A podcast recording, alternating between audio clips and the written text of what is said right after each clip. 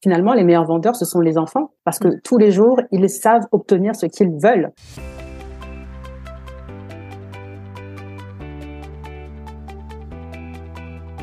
Bienvenue dans ce nouvel épisode du podcast Le jeu de la vente destiné aux entrepreneurs ou aux commerciaux qui veulent booster leur chiffre d'affaires tout en s'amusant.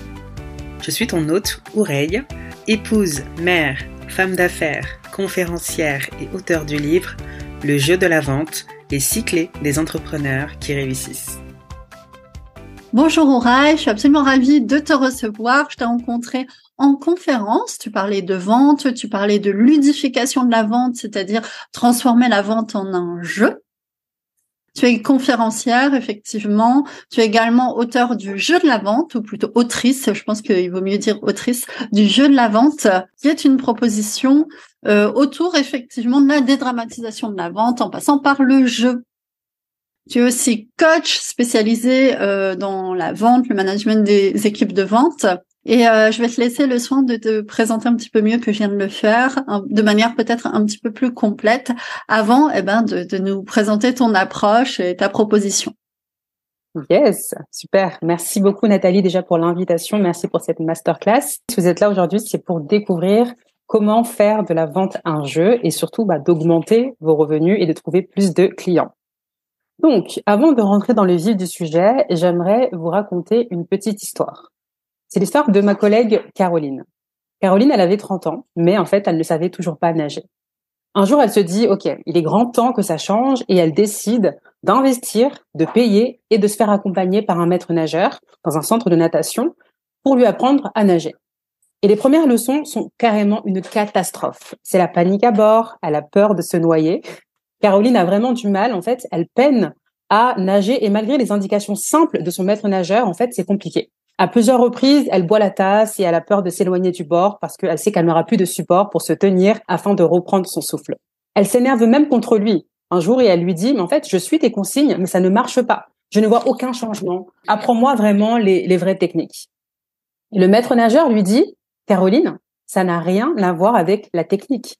Fais simplement confiance au processus. Continue d'écouter mes indications. Applique-les encore et encore et ça va bien se passer. Et combien de fois Caroline, en fait, a joué les rebelles et elle a même voulu abandonner? Elle se disait que soit ce n'était vraiment pas fait pour elle, soit c'est son maître nageur le problème, et limite, elle ne comprenait pas pourquoi elle devait le payer, parce qu'elle ne voyait aucune amélioration. Et elle répétait sans cesse, apprends-moi les vraies techniques. Elle était persuadée que réussir à bien nager était une question de technique. Et son maître nageur, lui, il restait toujours, en fait, serein il savait que le jour où Caroline vraiment elle lâcherait prise sur son obsession à trouver la bonne technique, elle réussirait. Il lui dit Caroline, il n'y a pas d'enjeu. Déstresse et amuse-toi. Et un jour arrive où Caroline arrive enfin à se détendre, à se reconnecter à son âme d'enfant. Et là, waouh, pour la première fois, elle parvient à nager avec une facilité, avec une simplicité déconcertante. Et ce, sans même faire trop d'efforts. Et en ayant continué à pratiquer semaine après semaine, encore et encore, sans relâche, Caroline parvient enfin à devenir une excellente nageuse. Et si tu la croises aujourd'hui, tu te douterais même pas, en finale, que euh, un jour elle avait eu ce problème de ne pas savoir nager parce que ses débuts étaient très chaotiques. Et aujourd'hui, on dirait vraiment un vrai poisson dans l'eau. Pourquoi je raconte cette histoire? Parce que la morale de cette histoire, c'est que c'est en pratiquant que tu acquiers la technique. Et c'est la raison pour laquelle ma mission aujourd'hui est d'accompagner mes clients à exploser leurs ventes rapidement et de manière durable.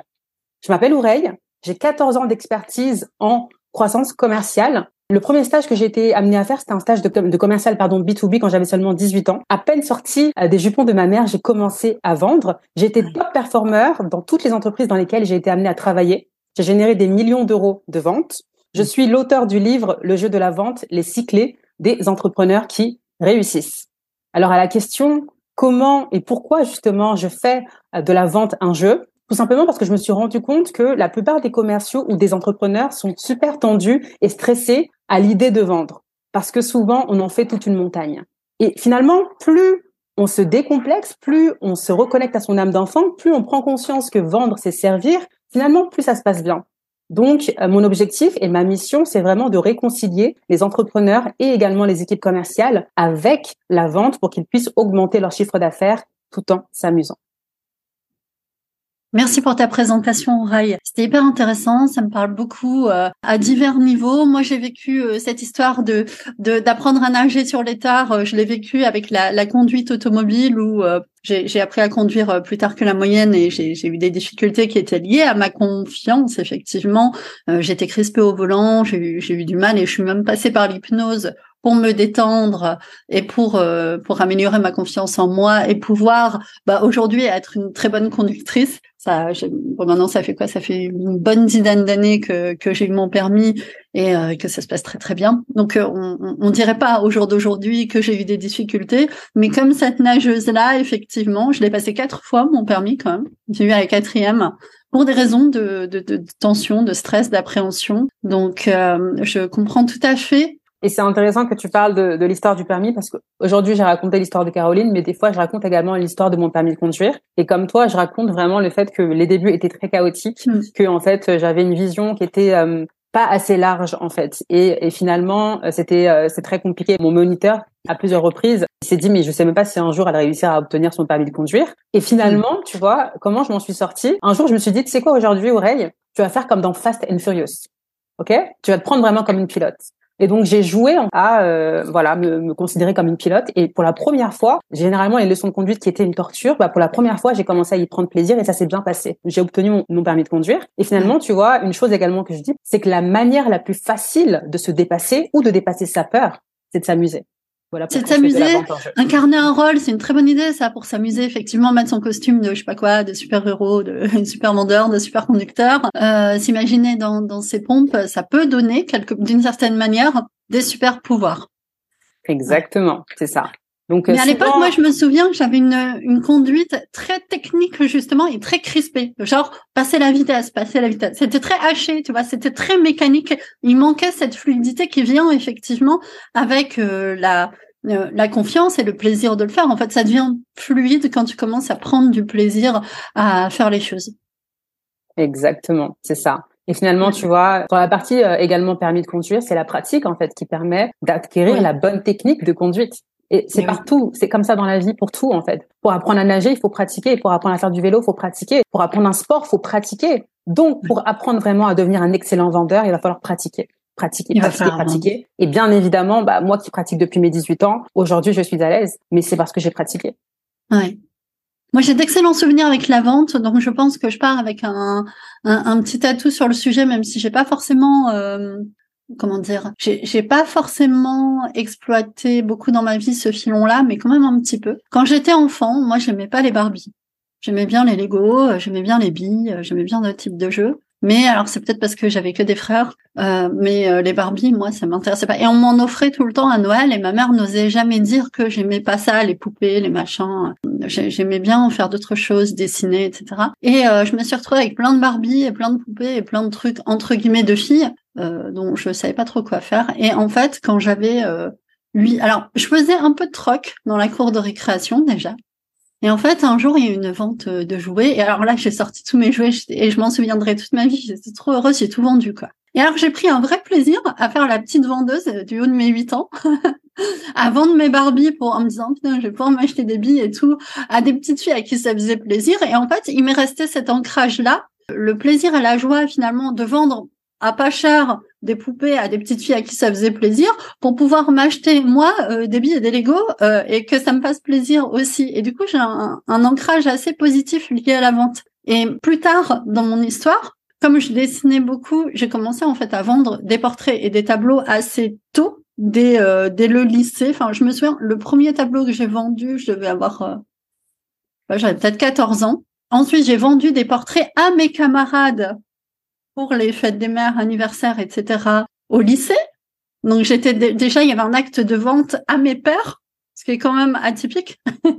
Et j'y prenais quand même assez, assez plaisir. Et au lycée, je vendais des abonnements aussi. La, première fois que j'ai eu cette possibilité-là, des abonnements à des revues. Et en fait, tout le long de mon histoire, j'ai eu des ancrages positifs comme ça, liés à l'acte de vente. Ce qui fait que pour moi, c'est pas du tout un truc dramatique dans le sens où il me reste cette idée de bon, j'ai des Barbies donc je ne peux pas, je les vends, j'achèterai un truc qui me plaît avec. Et du coup, on voit tout de suite que la transaction, l'acte de vente peut être tout à fait sain. Malheureusement, c'est un vécu que beaucoup d'enfants n'ont pas. C'est un vécu précoce qui n'existe pas beaucoup en France.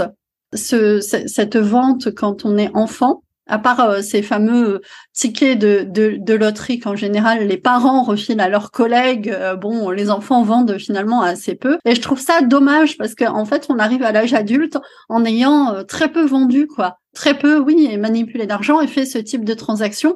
On arrive, on n'a pas fait, on a peur, on a plein d'idées reçues. Qu'est-ce que t'en penses, toi, de ça? Par rapport à ce que tu dis, souvent j'entends les gens dire oui, moi j'ai pas d'expérience en vente ou alors moi je l'ai pas vendu, etc. J'aimerais juste clarifier une chose. En réalité, toute notre vie, on vend. Et quand on vend, faut juste, faut, faut, pas juste penser à la transaction financière entre j'ai un produit, j'ai un service et je l'échange contre de l'argent. Euh, ce qu'on vend, euh, la plupart du temps, souvent, c'est également nos compétences. Euh, donc, si à un moment donné, tu as été salarié dans ta vie, bah, tu as vendu tes compétences. Tu as vendu, au-delà même de tes compétences, ton temps contre de l'argent, sachant que ton temps, c'est ta ressource la précieuse. Bien évidemment, aujourd'hui, vous êtes tous dans le métier de l'accompagnement, donc forcément, vous vendez vos services. Mais en réalité, on est tous amenés à vendre. Et moi, j'aime bien dire une chose, c'est que finalement, les meilleurs vendeurs, ce sont les enfants, parce que mm. tous les jours, ils savent obtenir ce qu'ils veulent. Et moi, je prends souvent l'exemple de ma fille en disant que bah, c'est l'une des meilleures vendeuses que je connaisse, parce qu'à chaque fois qu'elle veut quelque chose, elle réitère sa question, elle insiste, elle persiste, et finalement, elle obtient ce qu'elle veut. Et donc, savoir vendre au-delà de vendre ses services et ses, et ses produits, c'est également vendre ses idées, c'est également faire preuve de persuasion, c'est également obtenir en fait quelque chose de la part d'une autre personne, c'est amener une personne à agir, à passer à l'action. Et euh, si aujourd'hui, par exemple, tu as convaincu, euh, je sais pas, un groupe d'amis euh, d'aller voir tel film au, cinéma, bah tu leur as vendu le film. Si aujourd'hui tu prépares par exemple des vacances avec des amis, bah tu leur as vendu les vacances. On est toujours en réalité en train de vendre et on vend depuis qu'on est né.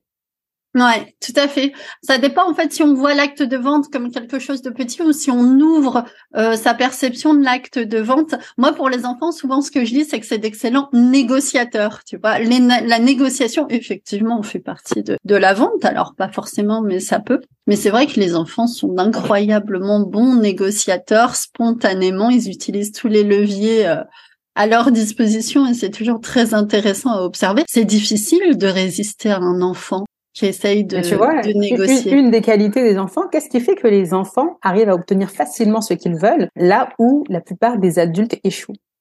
En fait, les enfants, ils sont pas focalisés sur est-ce que je vais obtenir un non ou pas. Ils demandent et ils voient ce qui, ce qui arrive. Et même si on leur dit non, ils acceptent pas le non comme une réponse. Ils redemandent et avec le même enthousiasme, tu vois. Les, les adultes d'aujourd'hui ne, ne, sont pas très enthousiastes. Des fois, j'entends des vendeurs, je me dis, mais on t'a mis un couteau sur la gorge pour faire ce que tu fais ou alors tu es vraiment passionné par, ce que tu vends? Donc, tu vois, rajouter également ce, cette âme d'enfant et surtout se reconnecter à cette âme d'enfant qu'on a perdue parce que trop souvent, les adultes, on se prend trop au sérieux. Et moi, je dis, il faut faire les choses sérieusement sans se prendre trop au sérieux. Ouais.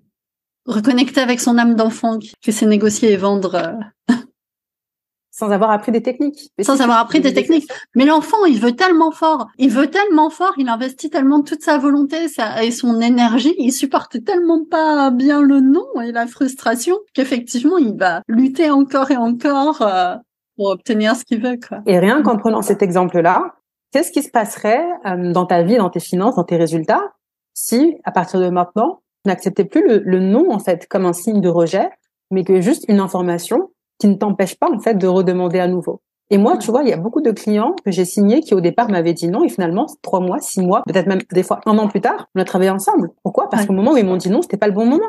Mais c'est pas, ça veut pas dire que c'est définitif en fait. Hum.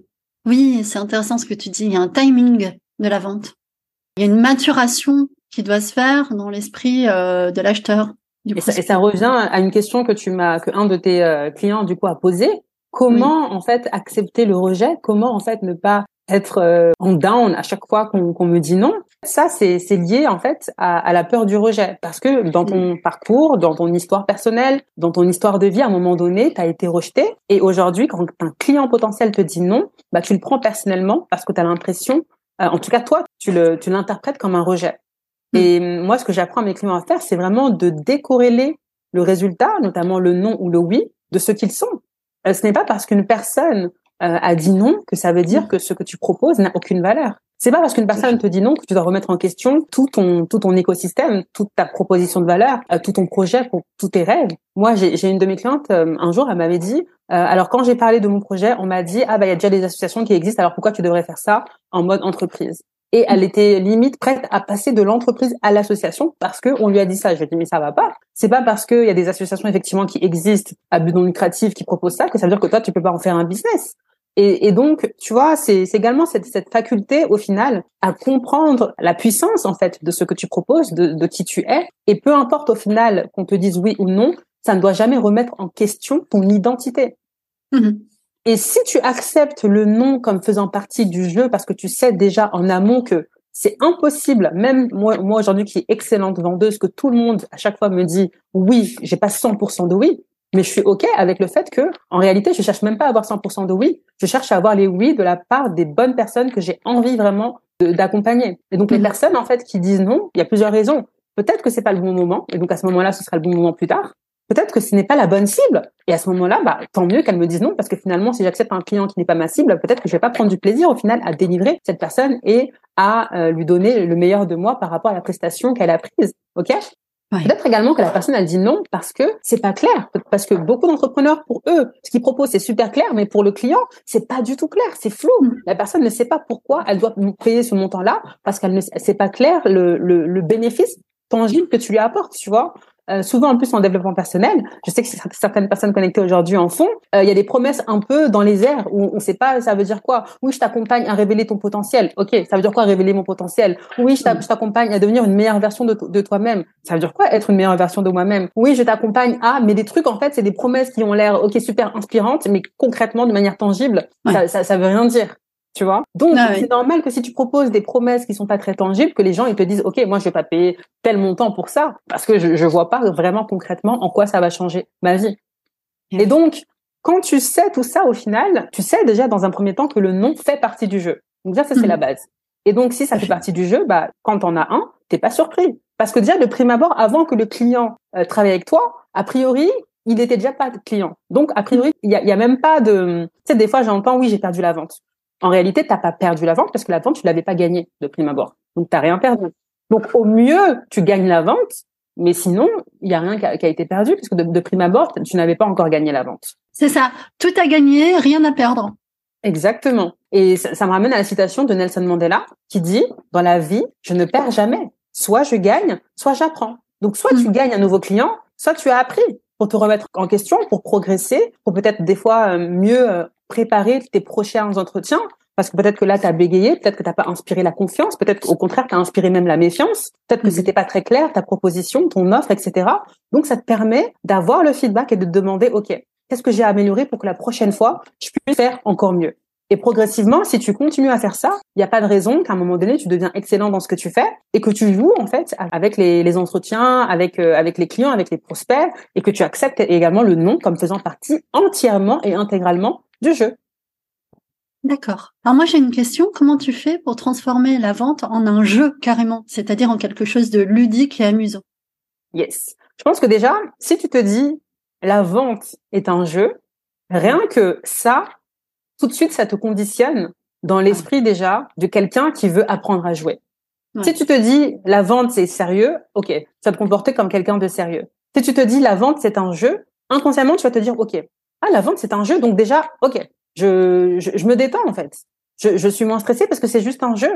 Et mhm. dans le jeu ok je peux gagner ok je peux perdre mais dans tous les cas c'est juste un jeu. Donc il y a plus d'enjeu je dédramatise. Et finalement ne serait-ce que la pensée de la vente c'est un jeu pour moi déjà ça crée une transformation dans la vie de mes clients. Parce qu'en fait quand ils viennent ils sont déjà dans cette ouverture de ok avec Oreille on va apprendre à faire de la vente un jeu donc je sors vraiment de l'enjeu, je, je, je, sors du côté euh, stress, je sors du côté euh, il faut que j'ai la technique parfaite, mais je commence justement à apprécier en fait le processus, apprécier la pratique, euh, apprendre justement à me mettre en valeur ou à mettre en valeur, en valeur mes services, mes offres, etc.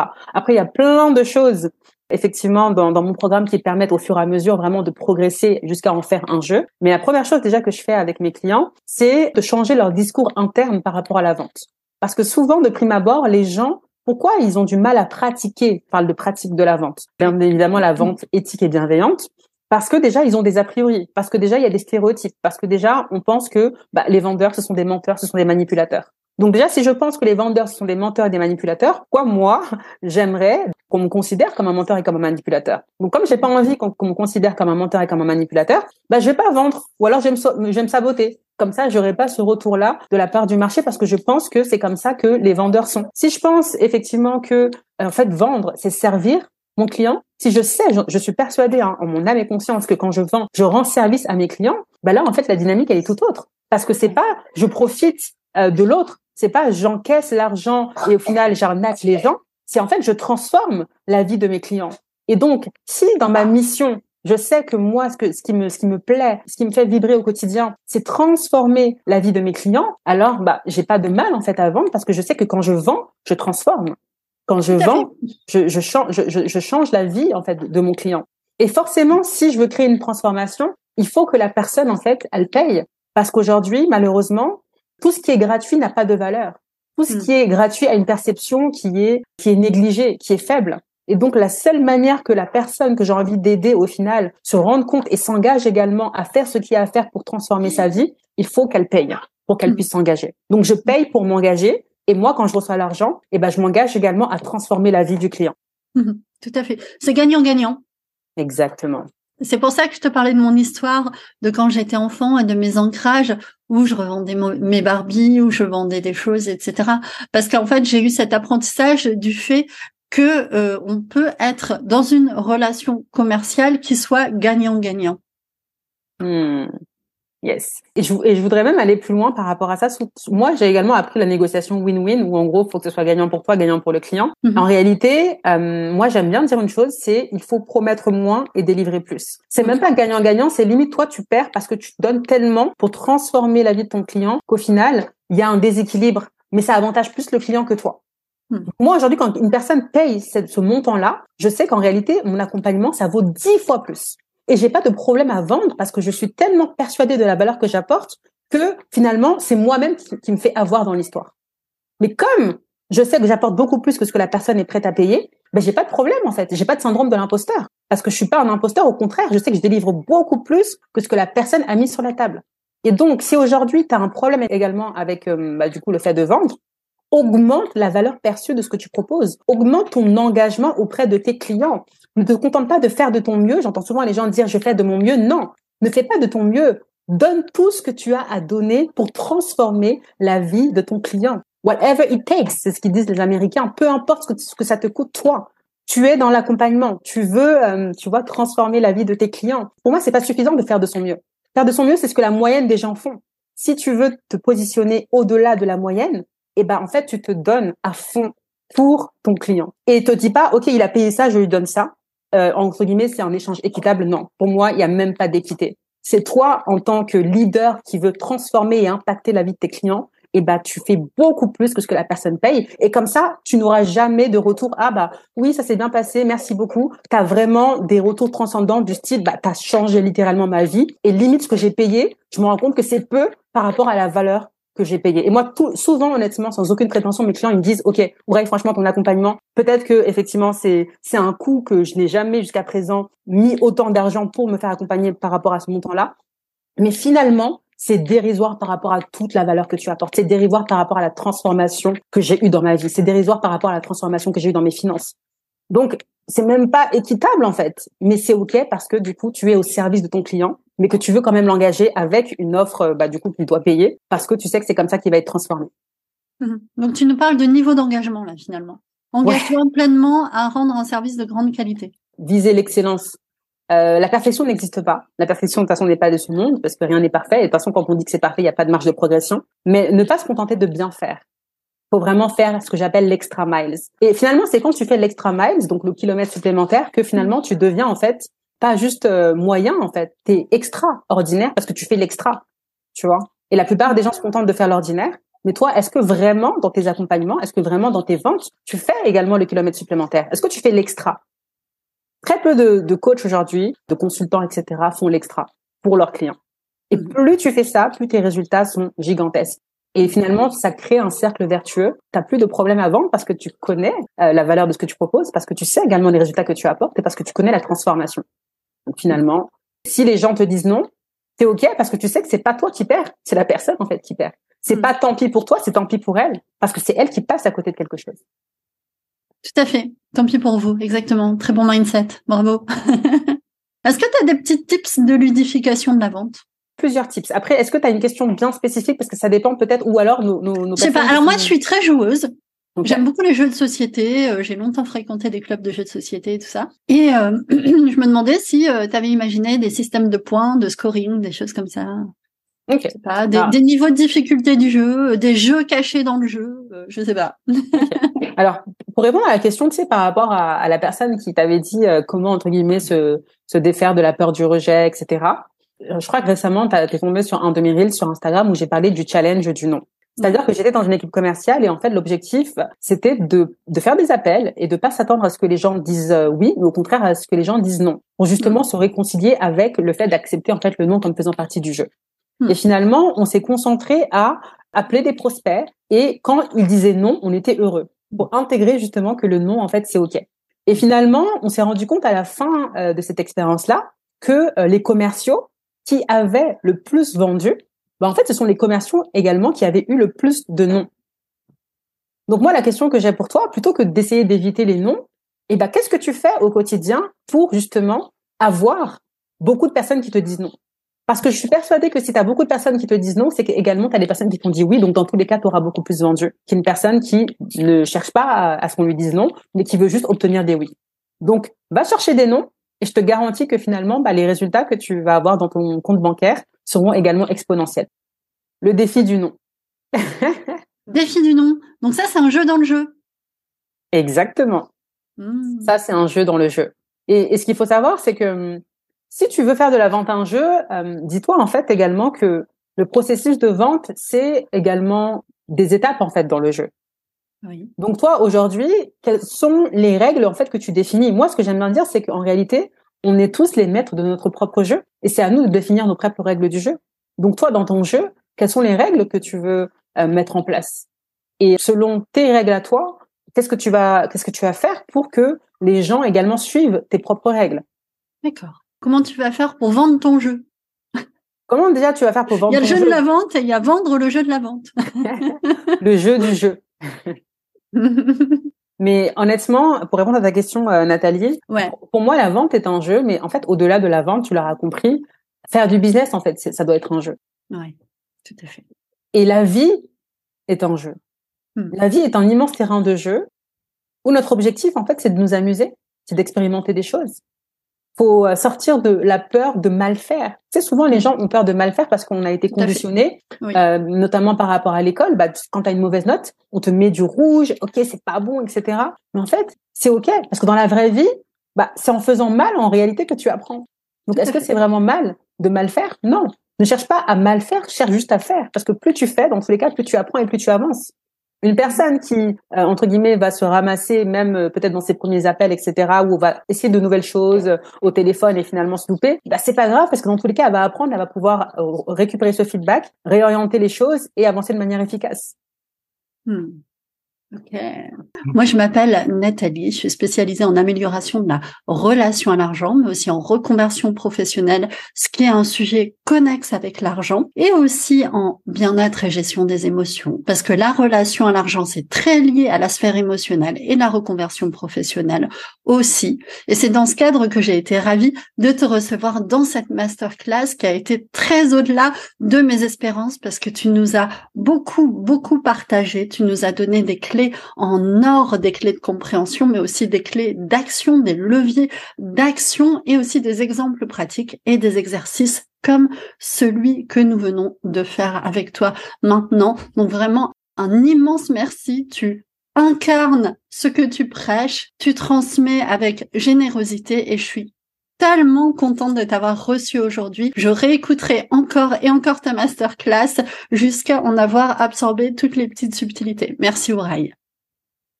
Waouh, merci beaucoup Nathalie. C'était vraiment un, immense plaisir de, de, partager. Comme je te l'ai dit, je suis toujours partante pour partager parce que comme on le sent, je pense qu'il y a de la passion. C'est pas juste en fait accompagner les gens à vendre. Je sais qu'au-delà de ça, ça transforme toutes les dimensions de leur vie. Et euh, honnêtement, euh, moi j'aime bien également les personnes qui, quand elles prennent l'information, l'appliquent et l'implémentent. Parce que euh, souvent on entend des choses, on se dit ok ça fait sens, mais en fait on les met pas en, pratique. Donc finalement il n'y a pas de, il y a pas de, il y a pas de, de transformation. Donc merci beaucoup pour ta contribution précieuse. Mm. Avec joie. En tout cas, je souhaite le meilleur pour la suite et on se dit à très vite. À très vite. Merci pour ton écoute. En attendant le prochain épisode, porte-toi bien et d'ici là, n'oublie pas mon credo, pas de business sans vente. Merci à toi.